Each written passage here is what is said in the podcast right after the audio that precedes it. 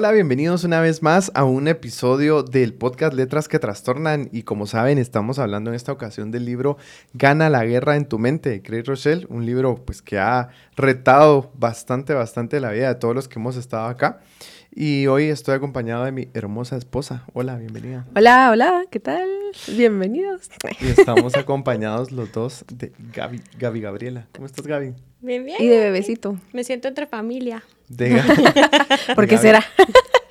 Hoy tenemos edición especial, al igual que en el tercero somos cuatro. Ah, Cuando estuvo Michelle y Wayne. Qué cosas, amigos. Esto no se da siempre, miren. Casi no se da. Pues somos cuatro acá en micrófonos. Bueno, pues la verdad es que este libro, como les decía, eh, ha sido muy confrontante.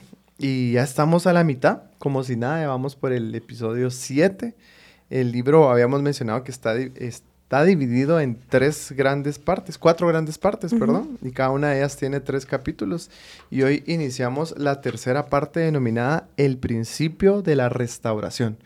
Y pues a lo largo de los últimos episodios hablamos de la importancia de identificar los pensamientos que tenemos y reemplazarlos con la Biblia, con la palabra de Dios, hacer, eh, hacer viva la, la palabra, meditar en ella. Hablábamos hace una semana con, hace unos días, perdón, con Luis y con Arlen de cómo nos sirve el poder meditar y meditar y meditar y no quedarnos solamente con medio lo escuché, sino eh, comprender bien cada uno de los pasajes.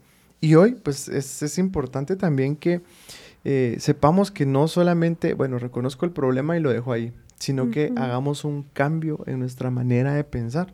Hay un proverbio, es buenísimo, como todos los demás proverbios, que está en, en el capítulo 3, versículos 5 y 6, que dice, confía en el Señor con todo tu corazón y no te apoyes en tu propio entendimiento. Reconócelo en tus caminos y Él enderezará tus sendas. Luis daba un ejemplo en el episodio anterior de, de los senderos, veredas, caminos. y, y- cuando ustedes, no sé si tuvieron la oportunidad de subir en senderitos, se han dado cuenta que no son rectos, sino que van así, así, así, así. Cuando nosotros confiamos en el Señor y lo reconocemos, Él hace nuestro camino plano, recto, ¿sí? Y de eso vamos a hablar hoy, de cómo podemos reestructurar nuestros mapas mentales, nuestro, nuestra manera de pensar, de ver las cosas y llevarlo a la palabra de Dios y que ésta nos dé un nuevo camino o un nuevo horizonte. Y me encanta este tema porque eh, el título precisamente es el principio de la reestructuración. Y eh, me ponía a pensar que reestructurar es volver a hacer algo que ya estaba previamente hecho. Y el libro empieza contando acerca de um, una anécdota del autor y hace alusión a los lentes y a los filtros. ¿Qué tiene que ver los lentes, los filtros y la reestructuración?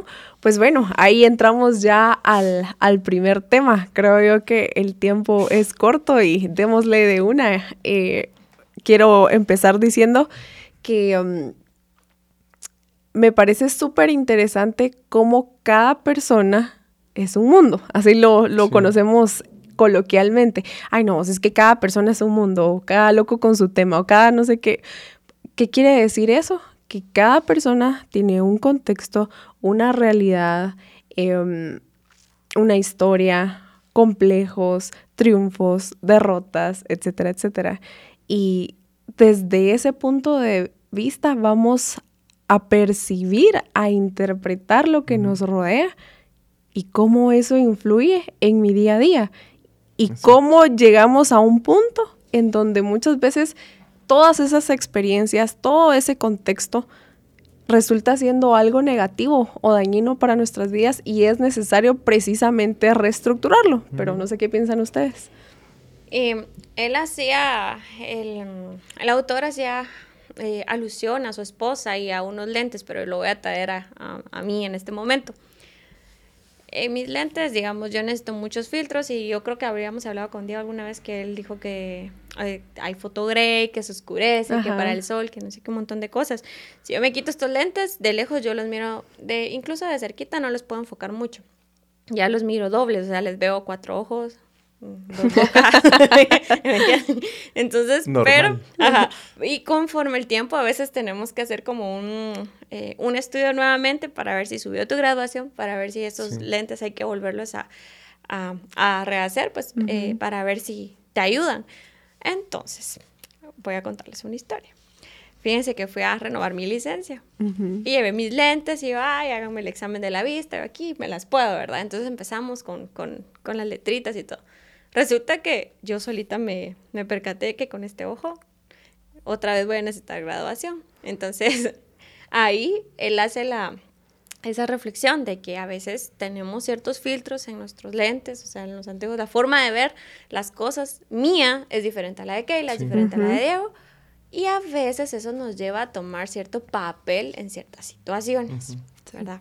tomar, tomar decisiones muchas veces eh, conforme a es que, como lo decía aquel, y, y trayéndolo aquí otra vez, todos vemos la realidad conforme a la, crianza que tuve, en donde me muevo, con quién me relaciono, mi forma de ser. Yo daba el ejemplo, nosotros somos tres hermanos y, para los que nos conocen somos totalmente diferentes y crecimos en la misma casa, con los mismos papás, fuimos al mismo colegio, pero somos muy distintos.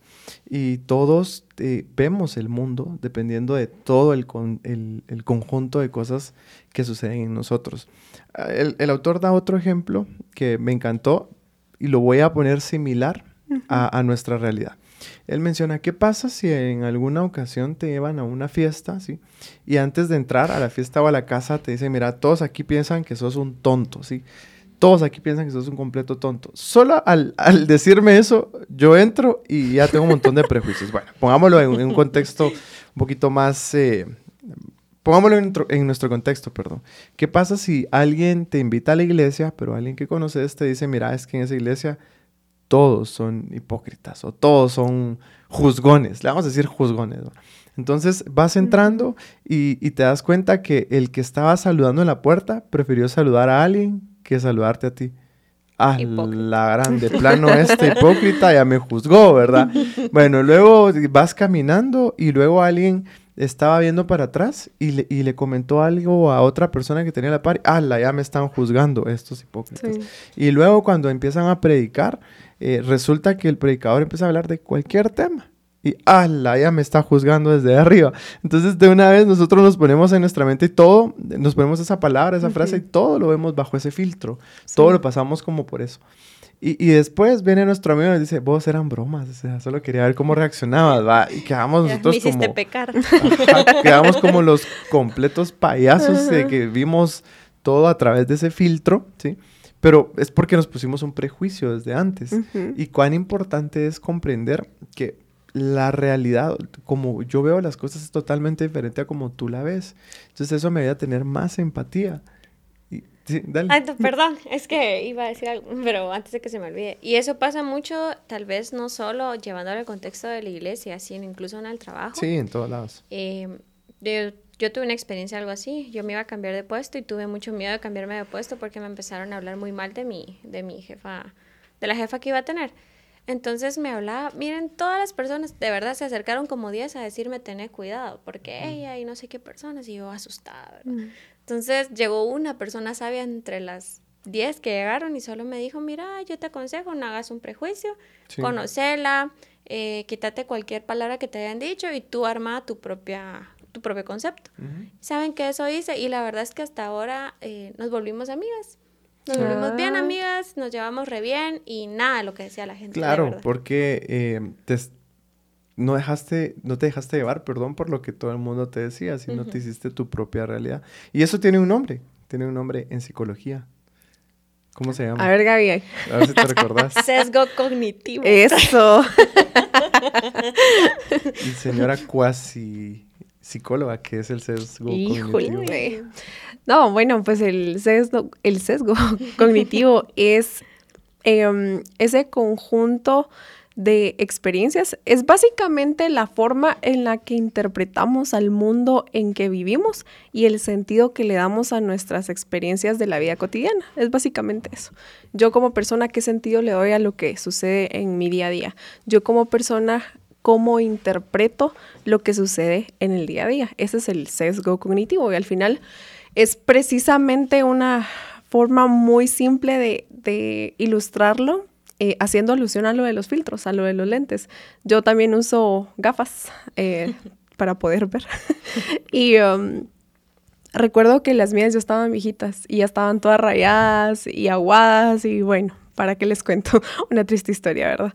Pero me acostumbré a, ver con esos rayones en, mis gafas y no me molestaba, la verdad, no me molestaba. Y Diego, pues, siempre eh, es chistoso porque las veía y era como, no, ¿cómo puedes estar con estos lentes? Y yo, no me molesta, o sea, yo puedo ver perfecto así. Y encima, el montón de huellas, y sí, amigos. Mira, amiga, tenés una rayita ya, no son mis lentes. y me los vivía limpiando y todo, pero esos, esos rayones, ni por mucho que les pasara el trapito y el spray, no se iban a quitar yo ya me había acostumbrado a interpretar el mundo que me rodea a través de esos rayones. Y para mí eran completamente normales. Para mí era completamente ver eh, una carretera con una rayita a la mitad, unas montañas con una rayita a la mitad, mi esposo con una rayita a la mitad.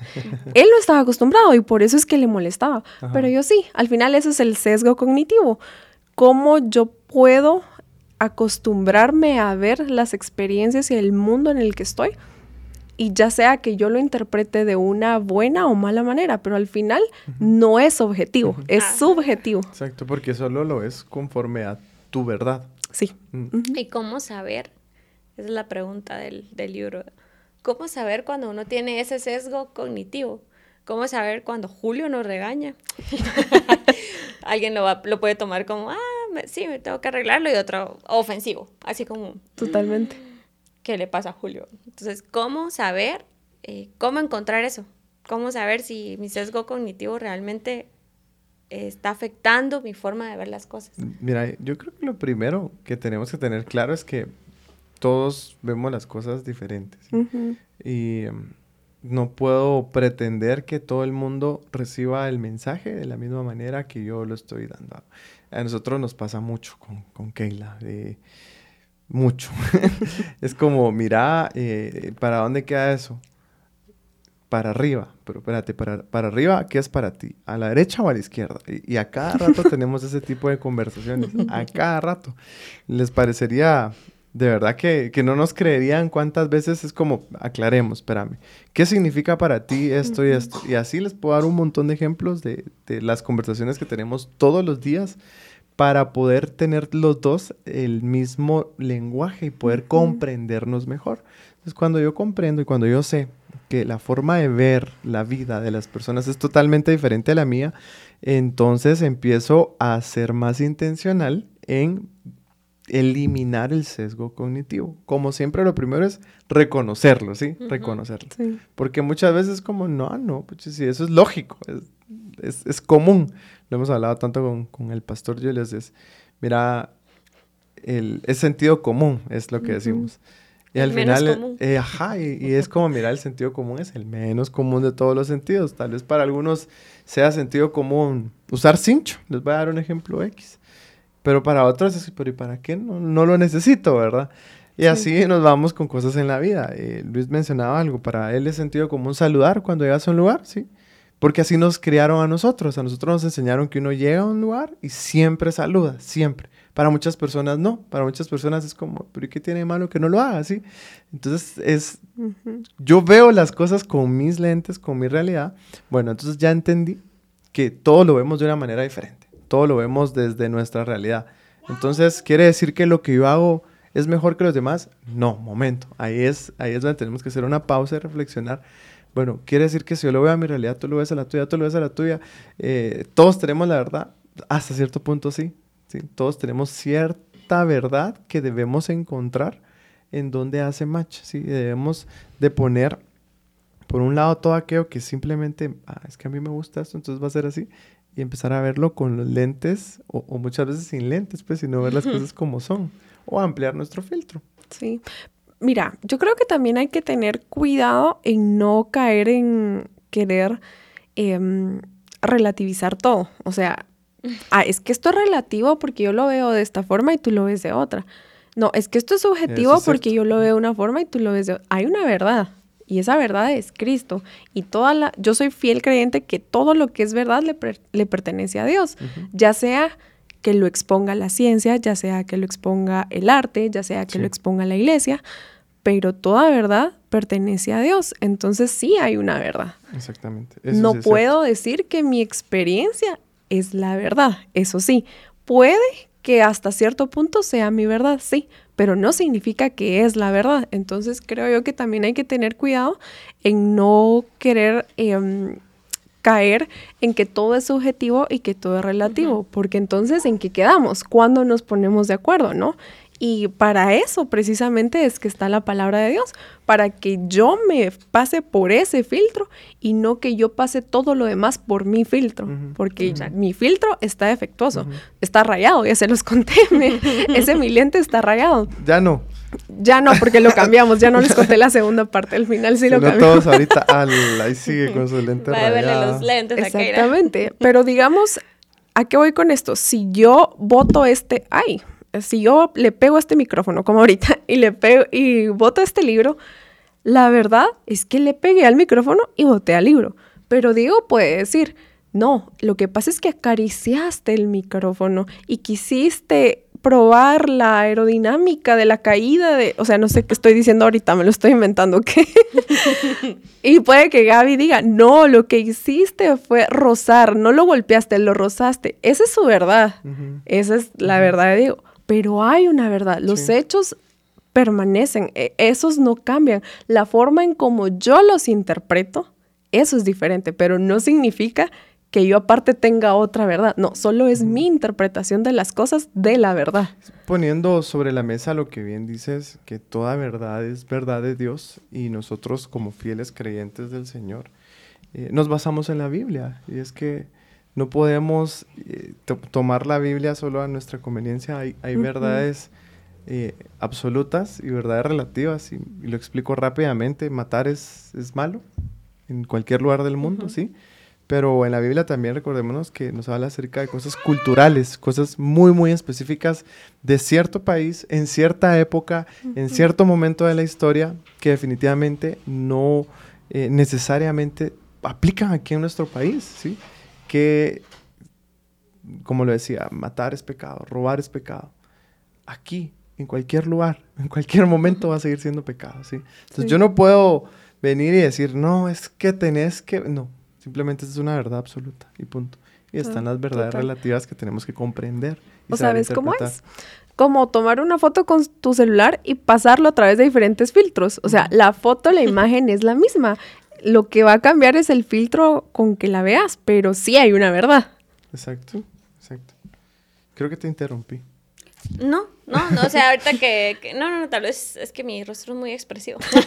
Te interrumpí y te Hay una frase bien, bien bonita del libro, la voy a leer y dice, eh, siempre que leo una frase del libro digo, hay una frase bien bonita y todas son bonitas.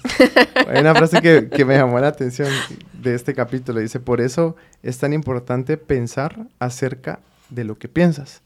Parece un juego de palabras ahí confuso, pero es bien sencillo. Es importante que yo piense, que le dé un tiempo a decir, ¿qué estoy pensando? ¿Sí? Pensar acerca de lo que piensas.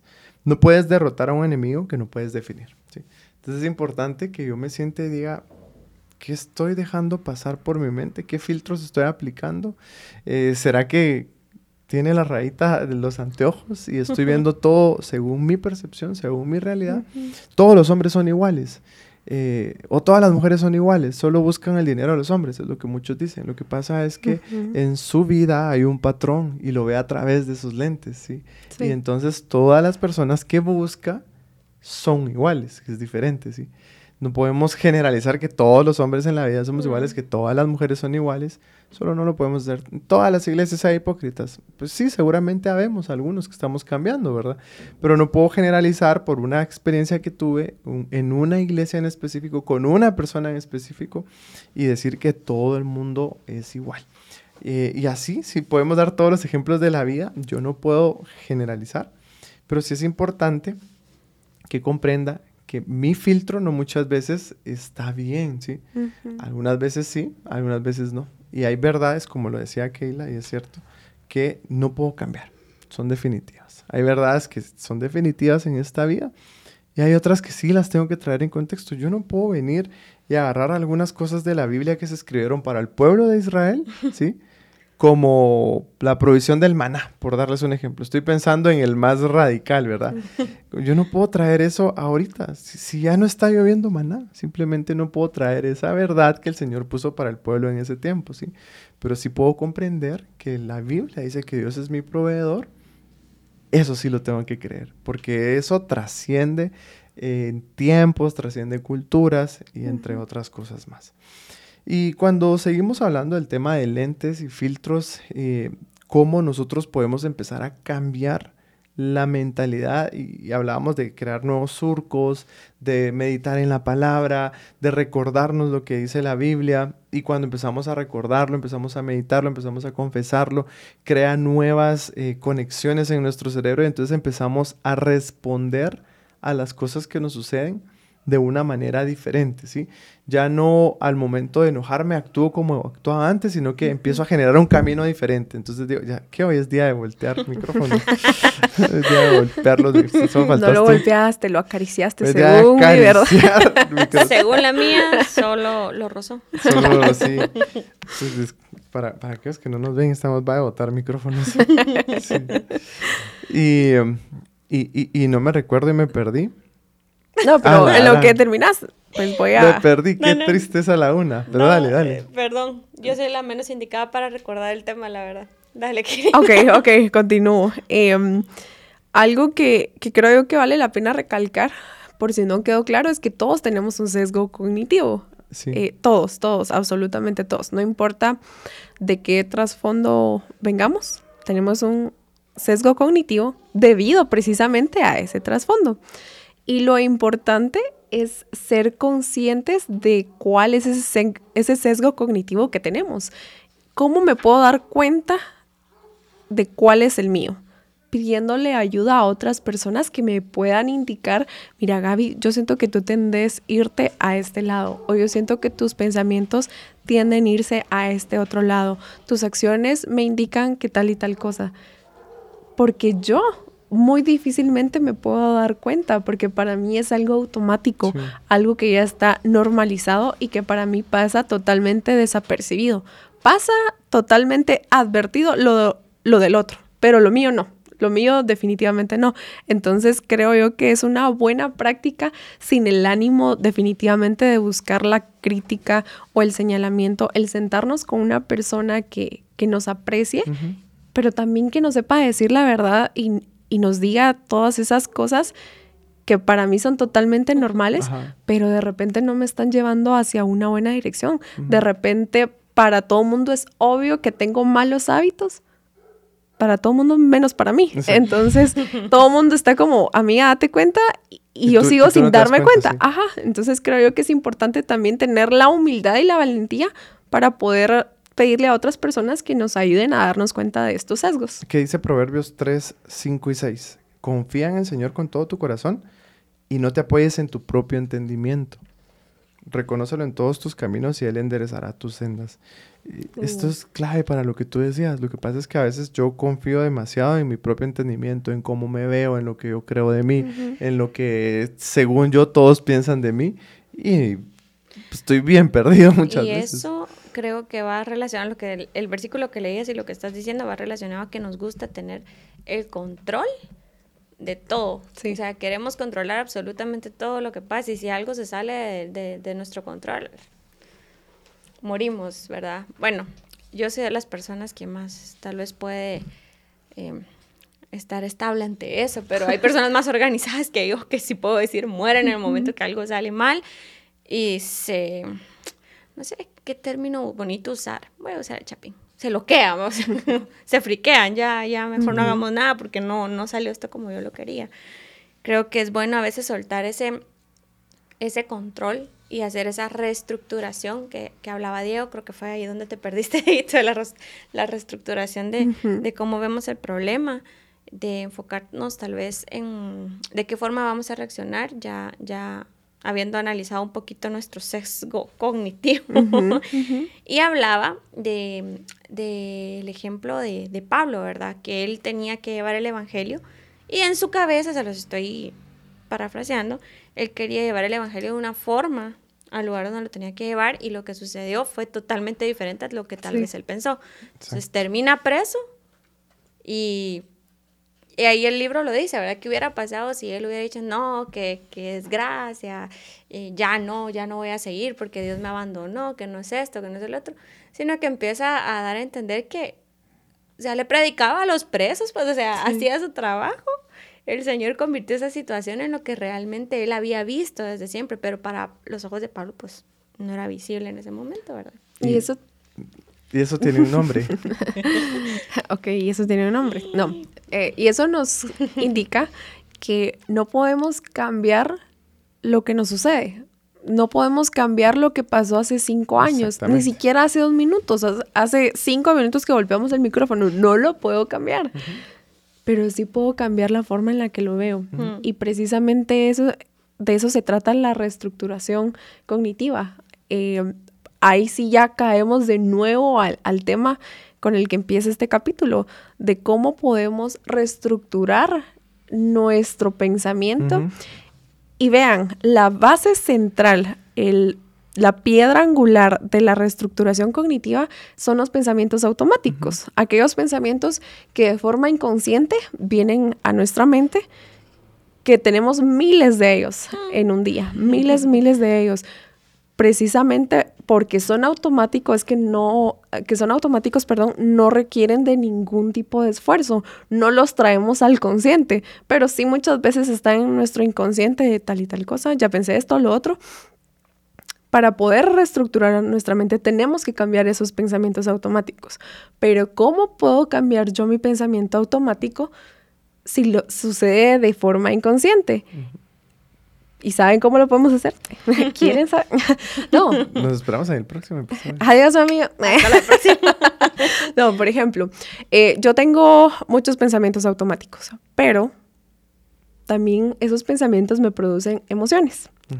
Las emociones son más fáciles de detectar que los pensamientos. ¿Por qué? Porque puede que yo no haya recordado qué fue lo que pensé, pero sí cómo me sentí. Entonces, de la nada me empiezo a sentir preocupada.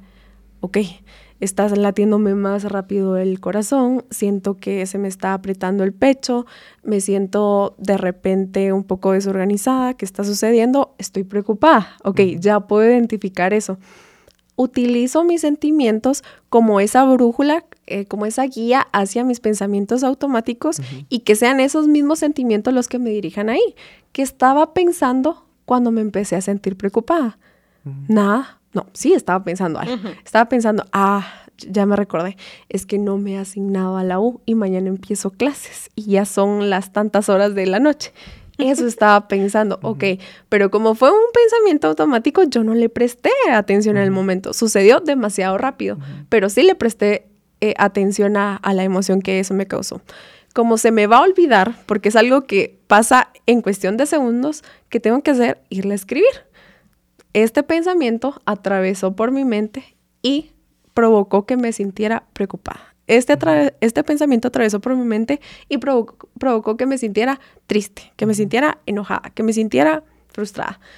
Así voy a poder yo como encontrar esos pensamientos automáticos que me producen esas emociones y puedo atacar desde ahí la reestructuración de mi mente, que al final es básicamente cambiar esos pensamientos automáticos. Y la importancia de amar a los sentimientos por su nombre y reconocerlos, porque no estamos acostumbrados a decir estoy preocupado. Regularmente nos vamos al enojo o a la tristeza o a la felicidad. creo que es la triada de los sentimientos que, que, nos han enseñado a vivir, ¿verdad? Te pasa lo que te pasa cuando miras, estás enojado o ah, tenés un montón de emociones y te vas a la tristeza. O estás en tu modo feliz o modo neutro, ¿verdad? Pero es importante hacer el ejercicio que tú mencionas. Pues si me empiezo a sentir que, es, que se me va el aire, empiezo a, se me empiezan a sudar las manos. Bueno, ¿por qué me está pasando esto? ¿Será que me siento realmente enojado o estoy preocupado? ¿O es una angustia? O es, y entonces les voy poniendo el nombre. Porque cada una de las, de las eh, de los síntomas que yo estoy recibiendo, sintiendo, producen un pensamiento, un sentimiento, perdón, diferente. Y cuando yo ya sé qué me está pasando, es más fácil atacarlo. Es más fácil venir y decir, Señor, estoy angustiado. ¿Por qué en, el caso, en el ejemplo que tú dabas, es porque no me he asignado a la universidad, por ejemplo. Señor, eh, no sé cómo voy a pagar este, este mes la universidad, por decirte algo. Entonces eso ya le pones un, un nivel diferente y ya no oras por tener una buena memoria para asignarte, sí. sino traes tus pensamientos y oras por provisión y oras por paz. ¿sí? Entonces eso es lo que tenemos que hacer, el reconocer qué me está provocando, cuál es la raíz para ponerle el nombre correcto y orar correctamente por y no estar a las 3 de la mañana uno pensando tus pendientes, qué tienes que hacer y así se va. Sí. Cuando uno siente de verdad, uno se le va el sueño. ¿Por qué? Porque uno trae todo eso y no lo lleva a los, a los pies, ¿verdad? De, Cristo, uno no lo, no, lo entrega. Entonces yo creo, y me atrevo a decir que la mayoría eh, no es como que tengamos una plataforma de oración y decir antes de acostarme, digo, voy a entregarle esto a Dios, porque por lo menos a mí sí me pasa mucho eso de, de ustedes de la Renata solo me muevo a las 2 de la mañana y empieza mi mente, ¿verdad? Entonces hago una mi, mi, mini oración ahí, Señor, te lo entrego y me vuelvo a dormir.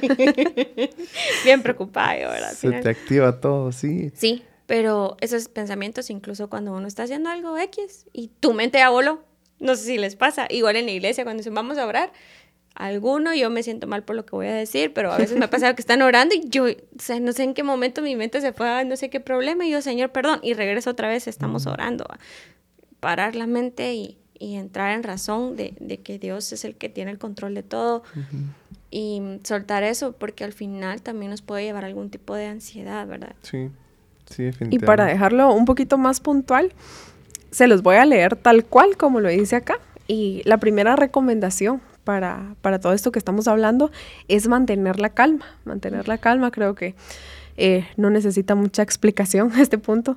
Identificar, identificar la situación, qué es lo que está sucediendo en realidad. Identificar mis pensamientos automáticos, lo que les explicaba, de dónde vienen, qué estaba pensando en ese momento, qué lo detonó. Eh, hay cinco emociones básicas eh, del ser humano, enojo, alegría, tristeza, miedo, furia disgusto y todas las demás se derivan de esas, pero esas son las cinco principales. Si yo soy incapaz de ponerle nombre y apellido a la situación que yo estoy atravesando, no tengo cómo atacarla. ¿Cómo estás? No sé. ¿Por qué te sientes así? No sé. Pero ¿por qué no? no sé. Yo tengo que ser consciente de lo que sucede en mi interior. Puede que no lo entienda todo y eso está bien. Yo creo que eso está bien. Pero por lo menos tengo que tener la capacidad de saber identificar, ok, esto es alegría, esto me provoca disgusto, esto me provoca miedo o temor, porque si no, definitivamente no va a haber un plan de contraataque contra esos pensamientos. Es que simplemente, lo dice el libro, tú no puedes pelear en contra algo, en contra de algo que no puedes nombrar. Y es totalmente cierto. Entonces, identificar nuestros pensamientos y también encontrar pruebas objetivas de apoyo. Es decir, buscar más información objetiva sobre la cual basar nuestro pensamiento y desde ahí poder reestructurar. No tengo el control de lo que sucedió hace cinco años, lo que haya sucedido en mi pasado, tampoco de lo que va a suceder en mi futuro, pero sí de cómo puedo interpretar cada una de esas cosas. Ahorita me vino a la mente una conversación que tuvimos contigo hace, hace bastante tiempo. Creo que era de los primeros seis meses o el primer año de, matrimonio. Y no, recuerdo si yo te dije o hice algo y a ti te molestó. Y solamente te, molestaste, quedó el tema ahí abierto y, ya no lo volvimos a tocar. Luego lo volví a hacer y te volviste a molestar yo a tiempo. Si volvió a suceder es porque te está molestando mi acción. Tuvimos una conversación Y tú me dijiste, mira, lo que pasa es que esto me recuerda A, B, C, D y por eso genera en mí A, B, C, D. Mm. Cuando tú me dijiste eso, yo recuerdo que comprendí mejor cómo te sentías y ya no, solo fue un, este Keila por todo se enoja. ¿Qué es lo que regularmente pensamos? Ajá. Ya, y otra vez está enojando. Yo pensé que me ibas a decir, ¿qué es lo que regularmente haces? no, aquí no lo voy a decir. Muy bien, gracias, amor. Es, lo, que, es lo que decimos, otra vez está enojando, pero no entramos, no, no damos un paso más y venir a decir, pero mira, contame por qué te molesta esto, por qué realmente no te gusta que diga esto, que cualquier cosa. Cuando ya entendés porque tú me, comentaste que había sido por algo de tu niñez y un montón de cosas que a mí me hizo todo el sentido del mundo y tenías todo el derecho de molestarte, ¿sí? Cuando me lo explicaste, fue como, perdón, mi amor, no va a volver a suceder. Creo que no lo volví a hacer, porque no volvimos a tener esa conversación. Y, de eso se trata. Lo mismo es con los pensamientos, ¿sí? Es como, ¿por qué me está causando enojo esto? ¿sí? ¿Por qué esto me causa tristeza? ¿Qué etapa de mi vida, de mi niñez, de mi juventud me recuerda que provoca en mí el disgusto. O sea, ¿por qué? Y cuando le pongo nombre y apellido, identifico la situación que lo detona, es más fácil poder tener estos pensamientos conforme a la palabra que dice la Biblia, que pueda contrarrestar todo lo malo que, que ha provocado en mí últimamente. Y ahí la importancia de ponerle nombre y apellido a las cosas. Las cosas se les llama por su nombre y no estamos acostumbrados. Ahorita estábamos medio bromeando de, ¿cómo estás bien? No estás bien. O sea, no siempre vas a estar bien. Se lo, lo, hablábamos con, con Gwen y con Damaris. Muchas veces, ¿y, cómo están? Bien, y, ay, ¿cómo es que dicen? Ah, sí, ¿quién vive? Cristo. ¿Y su pueblo? Ay, a su nombre, gloria, su pueblo en victoria. Y no siempre estás en victoria, muchas veces no estás bien. Y no está mal que digas, mira, en este momento no estoy bien. Definitivamente me siento triste, me siento molesto. Ponle el nombre que querrás. Así empezás a identificar qué hago cuando estoy molesto. ¿Qué hago cuando estoy molesto para dejar de estar molesto? Ah, tengo que hacer esto y esto y aquello. ¿Qué hago cuando estoy triste? Es tan sencillo como si yo no sé qué enfermedad tengo, no voy a saber qué medicamento tomar y voy a seguir en lo mismo, y voy a seguir en lo mismo. Tal vez medio me va a quitar algunos síntomas, pero no lo voy a atacar de raíz. Totalmente. 100% real. Totalmente real. Otra de las frases que me gusta del libro. Y quería agregar también que um, al final esto es una lucha diaria de todo cristiano, el traer nuestros pensamientos cautivos a la obediencia de Cristo. No es solo Em, el reestructurar mi mente porque quiero tener mejores hábitos, que también es válido, es completamente válido y pues por supuesto recomendable. Pero no es solo eso, eh, tengo que tener en cuenta que se trata de mi santidad, se trata de, de, mi comunión con Dios, se trata de mi salud mental incluso, se trata de cómo yo interpreto al mundo y cómo me interpreto incluso a mí misma. Entonces creo yo que esa importancia de, Señor, escudriñalo todo, ponelo a prueba todo, porque yo estoy sesgada, porque yo definitivamente no soy objetiva, porque yo voy a tender a irme siempre para este lado. Pero tú posees la verdad, pero tú eres la verdad y vas a exponer esas partes de mí que simplemente no, no van de acuerdo a lo que dice tu palabra, no va de acuerdo a lo que dicen tus mandamientos, no va de acuerdo incluso al propósito que tú has diseñado para mí. Y esa es la lucha, ese es el reto de tener, como les decía, la humildad y la valentía de venir todos los días delante del Señor y que escudriñe nuestros pensamientos, escudriñe nuestras emociones, nuestras intenciones incluso, porque lo que puede que a mí me parezca correcto, lo que puede que a mí me parezca que está bien, a lo mejor y no. Y es precisamente mi sesgo lo que me impide darme cuenta que no está bien, porque a mí me parece al final de cuentas em, algo justo, algo bueno, algo digno de hacer, pero el Señor me conoce, me conoce más y mejor que cualquier otra persona, incluida yo.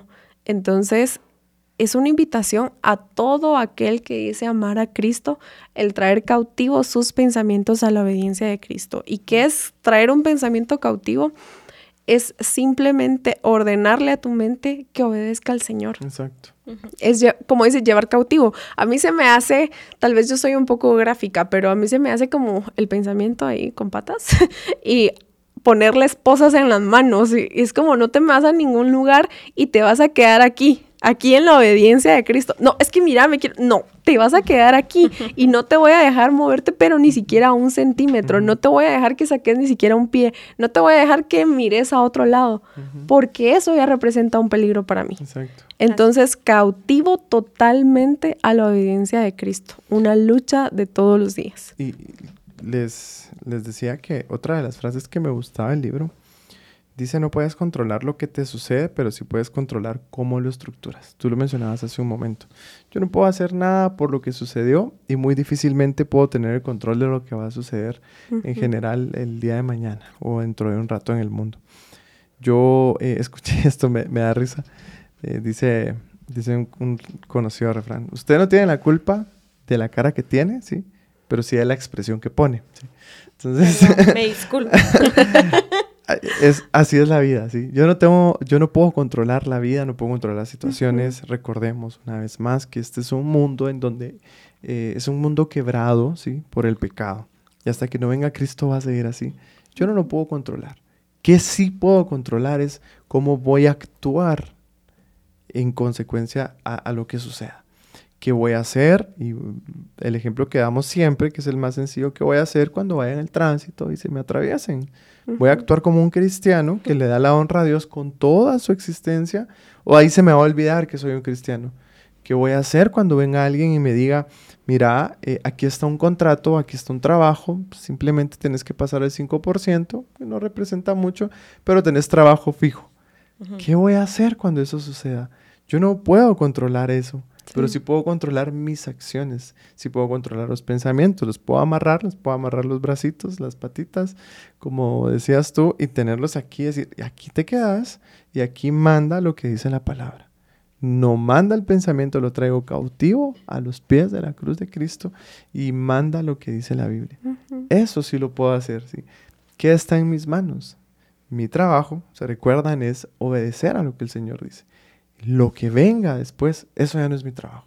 Si yo obedezco, yo puedo estar tranquilo en que estoy haciendo las cosas como el Señor manda y el Señor va a actuar como Él considere mejor en nuestra vida.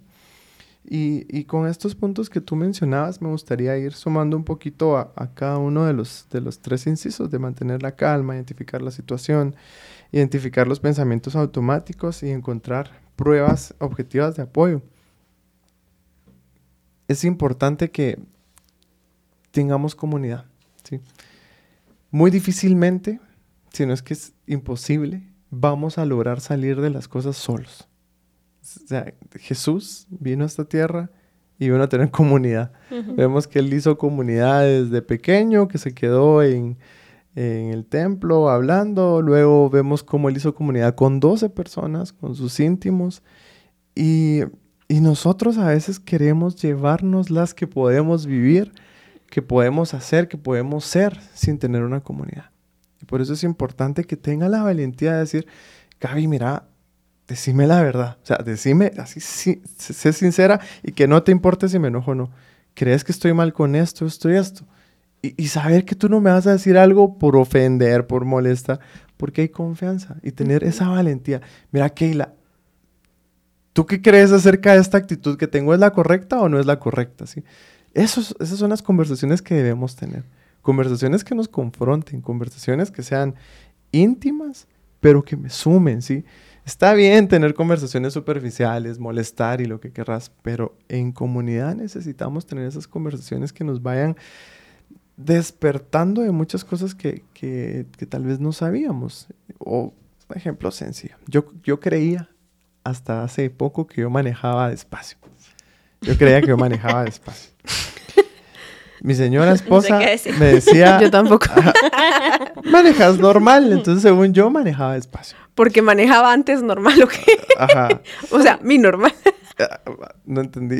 Yo tampoco. Ah, bueno, ahí. Y luego se empezaron, se empezaron a subir algunas personas al carro y era como, a la que rápido maneja Diego. Le decían a aquella, no me lo decían a mí. A la que rápido maneja Diego. No se subió con Luis, ¿verdad? A la que rápido, no, creo que no. A la que rápido. Y yo, no me pues yo manejo.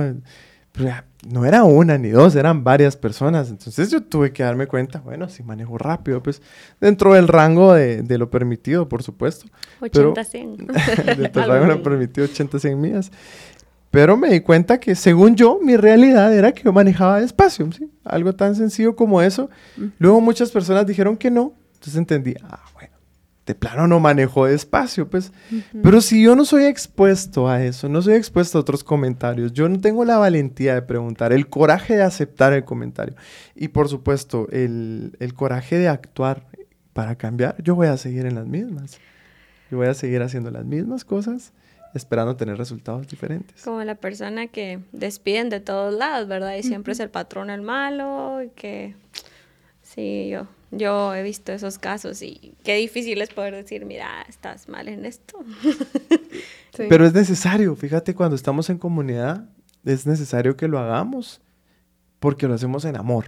Creo que eso, eso también es, es la clave. Hoy leía una frase que me encantó de Alex San Pedro del libro Artesano. Dice, toda predicación sin amor es pura charlatanería, ¿sí? Igual, cuando nosotros reprendemos sin amor, eso es crítica y eso es ofensa muchas veces. Pero si lo hacemos en amor para que las personas mejoren, creo que de eso se trata. Creo que esa es la verdadera comunidad. Cuando venimos con alguien y es, mira, necesito decirte algo. Y confrontas, confrontas con la palabra, pero al final lo que traes es esperanza, porque es lo que trae Cristo, esperanza en nuestras vidas. De eso se trata. Pero si venís simplemente a juzgar y otra vez venís a hacer lo mismo y señalas y todo, estamos muy desviados de lo que realmente nos ha dicho el Señor. Y um, regresando un poquito a, la batalla de la mente. Bueno, no, yo creo que no nos hemos desviado. Es, es parte del poder también tener esos cambios, porque no lo vamos a hacer solos. Necesitamos ayuda. Y tú, tú mencionabas, regresando a la historia que tú mencionabas del apóstol Pablo, eh, el autor eh, nos relata un poquito acerca de lo que Pablo eh, vivió en Filipenses 1 él estaba encarcelado y en ese entonces, eh, para dar un poquito de contexto, él estaba encarcelado, tenía prisión domiciliar y tenían como guardias que lo estaban custodiando. Cada cierto tiempo cambiaban los guardias, no era el guardia que estaba toda la vida con él. Y, y Pablo dice en Filipenses 1.12, yo tenía un plan, pero Dios tenía uno mejor que el mío. Esta es la forma totalmente diferente. Este no es, perdón mientras lo encuentro, les voy a seguir contando. Sí, Pablo, Pablo mencionaba en Filipenses 1, eh, del 12 al 14, que él aprovechaba toda oportunidad para predicar el Evangelio.